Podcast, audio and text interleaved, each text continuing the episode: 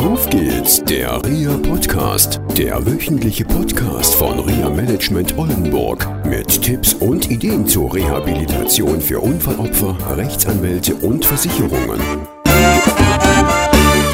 Herzlich willkommen zu einer neuen Sendung von Auf geht's, der REA Podcast. Heute mal zu einigen rechtlichen Themen. Ich bin heute zu Besuch bei Herrn Dr. Heise und Herrn Kerkmann beides Fachanwälte für Verkehrsrecht und Arzthaftungsrecht, so heißt das, Herr Dr. Nein, kein Fachanwalt im Arzthaftungsrecht, sondern das ist Tätigkeitsschwerpunkt. Ach, das ist der Tätigkeitsschwerpunkt. Okay. Also es geht heute um die Haftung, es geht um Unfallopfer und auch um Unfallopfer, die gar nicht wissen, dass sie Unfallopfer sind. Nämlich dann, wenn halt beim Arzt oder im Krankenhaus ja, etwas schief geht. Richtig, so ist das. Das stelle ich immer wieder fest, dass wenn ich über die Folgen der Schadensabrechnung mit den Mandanten spreche, die nur die Vorstellung haben, es geht um Schmerzensgeld, ähm, aber dass es im Prinzip wie beim Unfallopfer nach einem Verkehrsunfall nach den gleichen Regelungen abläuft und eben sehr weitreichende Ansprüche oft bestehen auf Verdienstausfall eben oder auf Unterstützung durch ein Reha-Management und so ja. weiter. Das ist gar nicht klar. Okay, gut und ihre Schwerpunkte liegen im Verkehrsrecht. So haben wir uns ja auch kennengelernt. Genau, richtig letztendlich.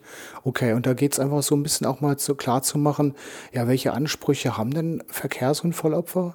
Also ich höre mal so in den ersten Gesprächen immer wieder so, ja, ich will mein Schmerzensgeld haben, aber das ist ja nicht immer so entscheidend. Also ich gehe mal weg von unserer Leistung vom Reha-Management, sondern äh, es gibt ja viele andere Leistungen, auch die äh, Unfallopfer bekommen können.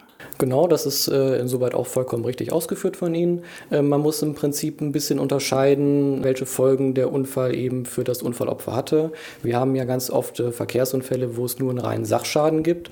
Äh, da beschränkt sich dann eben die Schadenregulierung auch auf diesen Sachschaden. Und dann haben wir eben auch ganz viele Fälle, wo zu dem reinen Sachschaden dann eben noch der Personenschaden hinzukommt. Oder aber in den Fällen, wo jetzt jemand zum Beispiel als Beifahrer verunglückt, äh, ist es in der Regel ja so, dass kein Sachschaden vorliegt, sondern eben nur der Personenschaden. Und da muss man dann eben gucken, ist es ein leichter bis mittlerer Personenschaden, Folgen, die auch leicht wieder ausheilen, oder haben wir einen mittleren bis schweren Personenschaden, wo wir auch wirklich äh, vielleicht dauerhafte Verletzungen haben. Und da wird es natürlich dann auch in der Schadenregulierung schnell kompliziert. Mhm. Wo liegen die Komplikationen? Die Komplikationen ergeben sich schon oftmals bei der sogenannten Haftung dem Grunde nach. Also erstmal zu gucken, wer haftet dem Grunde nach eigentlich für dieses Unfallvereignis. Da gibt es viele Situationen, zum Beispiel jetzt in einem Kreuzungsbereich, wenn dann alle bei Grün gefahren sein wollen, wo es dann schon kompliziert wird, gerade wenn äh, keine Zeugen vorhanden sind. Da kann man sich dann schon streiten, äh, wie ist da die Haftungsquote? Haftet äh, jeder zu 50 Prozent vielleicht nur, wenn man es nicht aufklären kann oder gibt es da irgendwelche Privilegien? Das muss man dann schauen. Und dann im zweiten Schritt, wenn man das geklärt hat, muss man eben dann schauen, äh, wie die Haftung dem Grunde nach sich, äh, nee, die Haftung der Höhe nach sich verhält. Äh, eben Bezug nehmen auf die einzelnen Schadenspositionen, die es gibt, um zu gucken, wie hoch ist zum Beispiel das Schmerzensgeld, wie hoch ist der Verdienstausfall. Und da entsteht dann direkt der nächste Streit. Ah, okay. Ähm, Sie haben vorhin gesagt, als Beifahrer kann man auch ja, verunfallen. Genau. Was ich immer wieder erlebe, dass viele Verkehrsunfallopfer Beifahrer sind, Familienangehörige manchmal auch, und die wissen gar nicht, dass sie auch als Beifahrer einen Anspruch haben. Genau, das ist ähm, der Fall. Ich hatte einen ganz extremen Fall, eine Motorradfahrerin, die saß hinten drauf als Sozia bei ihrem Mann auf dem Motorrad. Die haben eine Motorradtour gemacht durch die Alpen. Der Ehemann hat dann in einer Kurve überholt war auch deutlich zu schnell unterwegs und es hat ihn aus der Kurve rausgetragen. Er ist dabei tödlich verunglückt. Sie wurde sehr, sehr schwer verletzt, hat ähm, jetzt einen dauerhaften Schaden und da konnte sie auch eben Ansprüche geltend machen. Diese herantragen an die Kfz-Haftpflichtversicherung des Motorrades, quasi an die eigene Versicherung äh, und die haftet eben auch aus der sogenannten Gefährdungshaftung heraus. Und da konnte sie ihren Schaden dann zu 100 Prozent im Grunde nach eben geltend machen. Was bedeutet so eine Gefährdungshaftung? Die Gefährdungshaftung bedeutet im Prinzip, dass der Gesetzgeber sich darüber im Klaren ist, dass es gewisse Gerätschaften gibt, die dem Grunde nach schon gefährlich sind. Das kann ein Kraftfahrzeug sein, wie ein normaler Pkw, kann aber auch im Extremfall das Atomkraftwerk sein. Und da sagt eben der Gesetzgeber, von diesen Gegenständen geht schon ganz konkret eine Gefährdung aus, ohne dass man noch irgendwas dazu braucht. Und deswegen gibt es diese Gefährdungshaftung, die unter bestimmten Gesichtspunkten auch dann greift. Und dadurch ist dann eben derjenige geschützt, der zum Beispiel im Rahmen eines Verkehrsunfalls dann verunfallt. Okay, komme ich mal zu den Familienangehörigen zurück. Also Vater, Mutter, Kind fahren, kommt ja vor. Und ja, der Vater macht einen Unfall, ist auch ein Fall aus meiner Praxis. Und wie sieht das dann aus für Mutter und Kind? Welche Ansprüche haben die denn eigentlich? Das kommt ganz drauf an, berühmte Juristenantwort, ob es zum Beispiel jetzt einen Verkehrsunfall gibt, wo es auch noch andere Verkehrsteilnehmer gibt. Da kann es dann zu der Situation kommen, dass man eben verschiedene Ansprechpartner hat. Einmal den eigenen Fahrer, mit dem man im Auto saß, dessen Kfz-Haftpflichtversicherung, gegebenenfalls auch der Halter, wenn er abweichend ist vom Fahrer und natürlich auch die gegnerische Kfz-Haftpflichtversicherung, der gegnerische Kraftfahrzeughalter und natürlich auch der gegnerische Fahrer. Mhm. Also da ist dann sozusagen ein Bündel an Ansprechpartner da, wo man seine Ansprüche dann gegen geltend macht machen kann. In der Regel ist es so, wenn eben ein anderer Unfallgegner da ist, dass die Familienangehörigen dann gerne möchten, dass eben beim Unfallgegner der Schaden geltend gemacht wird und nicht beim, bei der eigenen Versicherung sozusagen. Ne? Okay, und manchmal ist es ja so, es gibt keinen Unfallgegner, sondern Vater fährt links ab und trifft einen Baum und alle sind schwer betroffen. Genau. Und dann haben die ja, Mutter und die Kinder oder das Kind einen Anspruch gegen den Vater im Prinzip. Genau, und gegen die eigene Kfz-Haftpflichtversicherung, die das ja dann auch in der Praxis dann reguliert. Ne? Es ist dann so ein bisschen perfide, dass man rein rechtlich natürlich auch den Anspruch gegen den eigenen Mann oder gegen den eigenen Vater geltend macht. Äh, bei dem bleibt aber am Ende finanziell auch nichts hängen, weil eben die Kfz-Haftpflichtversicherung da eintrittspflichtig ist. Also das sind auch Sachen, äh, da sollte man auch nicht darauf äh, verzichten und das auch durchaus geltend machen. Okay, und wie ist das bei Kindern? Also ich sage mal so, kleines Kind, fünf Jahre, fährt lustig nachmittags mit seinem Fahrrad ja, zum Sport zum Beispiel und verunfallt dabei. Wie ist es denn da? Also das Kind hat nicht selbst Schuld, sondern äh, es kommt erstmal ein Auto und fährt das Kind um. Da ist es genauso. Das Auto ist ein Kraftfahrzeug im rechtlichen Sinne. Da geht dann auch wieder die Betriebsgefahr. Das heißt, sowohl die Kfz-Haftpflichtversicherung des PKWs als auch der Fahrer als auch der Halter haften dann eben für diesen Unfall erstmal dem Grunde nach. Okay, und wenn das Kind schuld ist? Was passiert da?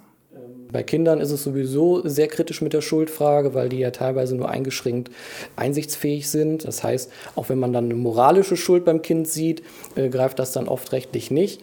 Äh, das müsste man dann entsprechend abstufen. Im Extremfall kann es dann eben sein, dass es zu einem Mitverschulden kommt. Aber auch da äh, wiegt diese Betriebsgefahr äh, des Kraftfahrzeugs immer sehr, sehr stark durch. Das heißt, es ist für, den, für die Versicherung immer sehr schwierig, sich darauf zurückzuziehen, dass auch ein, ein anderer, ein Fußgänger zum Beispiel, einen Fehler gemacht hat äh, das sind äh, sehr schwierige Voraussetzungen. Insofern äh, kommt es da oft eben auch zu einer Haftung zu 100 Prozent zulasten des Kraftfahrzeugführers und dessen Versicherung, selbst wenn kleine Fehler beim Fußgänger oder beim Radfahrer vorliegen. Okay. Gut, und bei Kindern gibt es da irgendwie eine, eine, Altersregelung oder sowas? Also bis zum äh, siebten Lebensjahr ist ein Kind grundsätzlich also nicht verantwortlich. Äh, zwischen dem siebten und zehnten kommt es dann eben darauf an, ob es im äh, Kraftverkehr teilgenommen hat, also im Straßenverkehr. Ähm, da wird dann eben auch eine Verantwortlichkeit ausgeschlossen. Und vom zehnten bis zum quasi 17 ähm, ist es dann so, dass dann darauf geschaut wird, wie einsichtsfähig war das Kind schon. Ne? Da kommt es auch so ein bisschen auf die individuellen Entwicklungen des Kindes dann an. Okay, jetzt hatten Sie vorhin die Begriffe genannt Sachschäden und Personenschäden. Mhm. Ähm, Sachschäden ist klar, Auto ist kaputt, Kleidung ist kaputt, Uhr ist kaputt oder sonst was. Genau. Was, ist, was gehört zum Personenschaden konkret dazu? Der Personenschaden ist eigentlich ein relativ breit gefächerter Schaden. Also wir stellen uns mal den ganz kleinen Fall vor, äh, ein Auffahrunfall, jemand ähm, fährt einem anderen also hinten drauf und der auf den aufgefahren wurde, wird natürlich durch die Bewegung des Fahrzeuges nach vorne geschleudert und wieder zurück. Dort entsteht dann ganz schnell die sogenannte HWS-Distorsion, das berühmte Schleudertrauma.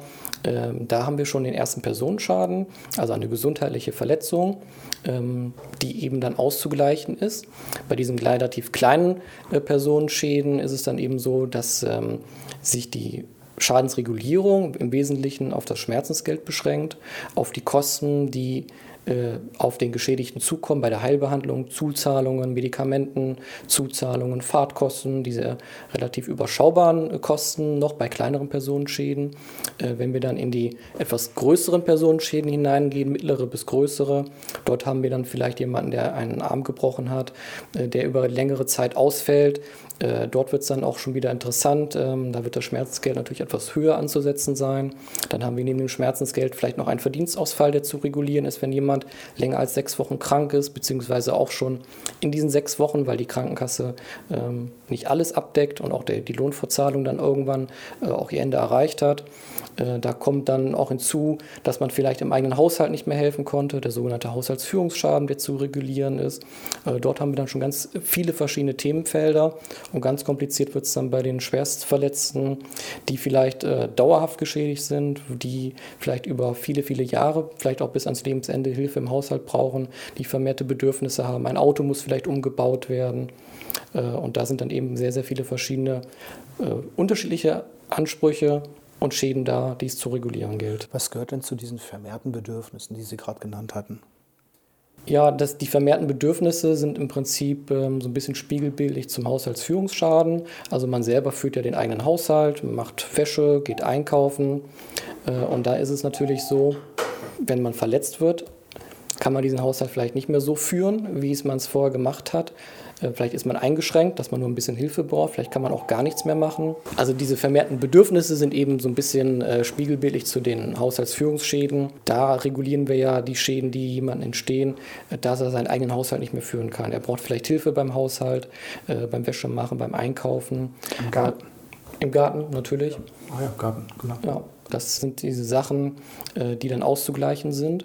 Und ähm, der Haushaltsführungsschaden äh, ist laut der Rechtsprechung eben auf das Alter begrenzt. Da werden verschiedene äh, Rechtsprechungsansätze vertreten, wann eben der Haushaltsführungsschaden endet. Und an dem schließen sich dann die sogenannten vermehrten Bedürfnisse an, dass man eben aufgrund seines Schadens wie das Wort ja schon fast sagt, eben vermehrte Bedürfnisse hat, die man ausgleichen muss. Man kann auch an Umbauten im eigenen Haus denken, dass es behindertengerecht umgebaut wird, die berühmte Rollstuhlrampe äh, oder dergleichen. Und das sind dann eben Sachen, die auszugleichen sind. Oder häufiger ein neues Auto anschaffen, weil man viel mehr mit dem Auto rumfahren muss, weil man zum Beispiel behindert ist, was man vorher nicht war, sich das Auto schneller abnutzt und dadurch eben nicht alle sechs Jahre im, im Wechselintervall ist, sondern alle vier Jahre reinkommt. Das sind so Sachen, die manchen Leuten gar nicht so präsent sind. Oder äh, so einen Fall habe ich auch schon gehabt, jemand, der sein Holz früher immer für seinen Kamin selbst im Wald fertiggestellt hat, ähm, gehackt, geschichtet und transportiert, ähm, der brauchte plötzlich sozusagen entweder Hilfe dabei ähm, oder er musste es halt dann doch teurer zukaufen. Das sind klassische vermehrte Bedürfnisse. Da kann man natürlich oft mit der Versicherung dann hinterher diskutieren, aber da kommt ja dann die Komplexität auch gerade der Regulierung her. Aber ähm, nach der Definition der Rechtsprechung ist das ein ausgleichsfähiger Schadenersatzanspruch. Also eine Menge mögliche Leistung, die man bekommen kann. Ja. Außerdem erstmal erdachten Schmerzensgeld, was Genau. ja bei vielen halt wirklich als erste, ja, sag ich mal, als erster Gedanke da ist. Man muss konkret im Prinzip das ganze Leben einmal durchgehen. Wie war es vorher? Wie hat sich geändert? Und wie wirkt sich das finanziell aus? Okay, super. Das waren viele Informationen. Erstmal vielen Dank und ich denke, wir machen dann nochmal weiter mit einer neuen Sendung und dann geht es auch zum Arzt Haftpflichtrecht. Okay, danke, tschüss. Das war eine Folge von Auf geht's, der REA Podcast, eine Produktion von REA Management Oldenburg. Weitere Informationen über uns finden Sie im Internet unter www.reamanagement-oldenburg.de.